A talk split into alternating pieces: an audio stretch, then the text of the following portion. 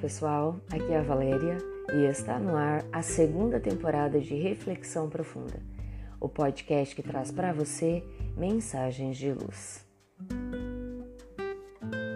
Admiração e reconhecimento. Aquele cirurgião era realmente especial. Diziam que suas mãos eram miraculosas. Certa feita, quando um paciente veio lhe dizer da gratidão pelos resultados positivos da intervenção cirúrgica a que fora submetido, ele confessou que tudo devia a uma professora. Explicou que, em sua juventude, fora rebelde e difícil. Vivia metido em problemas e era alvo constante de críticas de toda sorte. Então, exatamente em um momento em que estava prestes a ser suspenso na escola, uma professora de determinada matéria, na qual ele estava longe de se dedicar, lhe disse algo que mudou o rumo da sua vida. Acostumado a ouvir recriminações e apelos para alterar a sua conduta, as palavras dela soaram aos seus ouvidos como um clarim. Você tem mãos maravilhosas e sensíveis certamente fará coisas importantes com elas. Ele olhou para suas mãos e ficou a pensar o que poderia fazer com elas. Mãos sensíveis, mãos maravilhosas, dissera ela. Como ele as poderia transformar de forma efetiva em maravilha e sensibilidade? Aquele elogio o motivou a alterar o comportamento tanto que se manteve na escola. Concluiu o curso e decidiu ser cirurgião. Nunca mais, confessou ele ao seu agradecido paciente, consegui afastar do meu pensamento aquelas frases.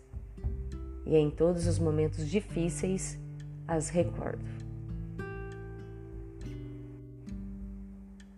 Este não é um caso isolado de alguém que reformulou sua vida a partir de um elogio, de um reconhecimento. Sabemos de outros tantos em que se inclui, inclusive, gênios da humanidade. Pessoas que foram motivadas à grandeza por uma observação elogiosa.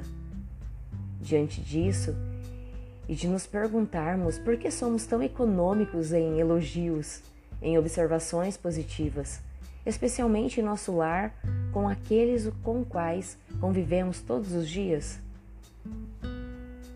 No dia a dia da vida familiar, parece que nossa visão está embaçada, não nos permitindo constatar tantas ações positivas que se apresentam.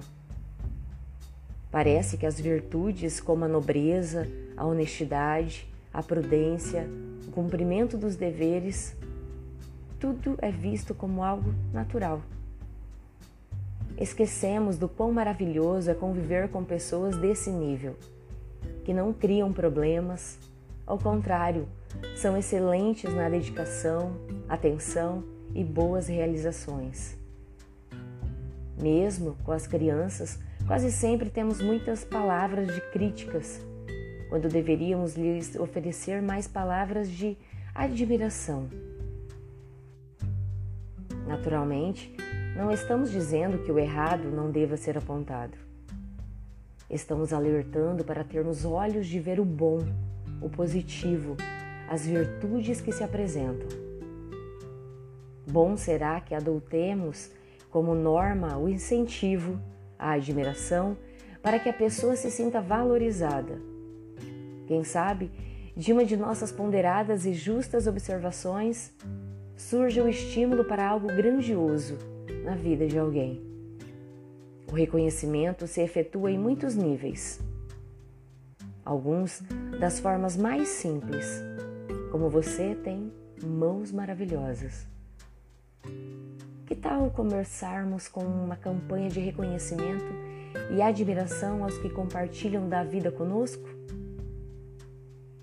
O primeiro e efetivo efeito será um convívio mais agradável e harmonioso porque a admiração pode embelezar um dia, até modificar uma vida. Pensemos nisso. Fonte: Redação do Momento Espírita, com base em fato extraído do artigo Palavras que Aquecem o Coração, de Margaret Corsins. E assim, chegamos ao final de mais uma reflexão profunda. Agora, nessa segunda temporada, apenas nos dias múltiplos de três. Eu conto com você para ouvir, para compartilhar, para curtir, enfim, para lançar no universo um ponto de luz.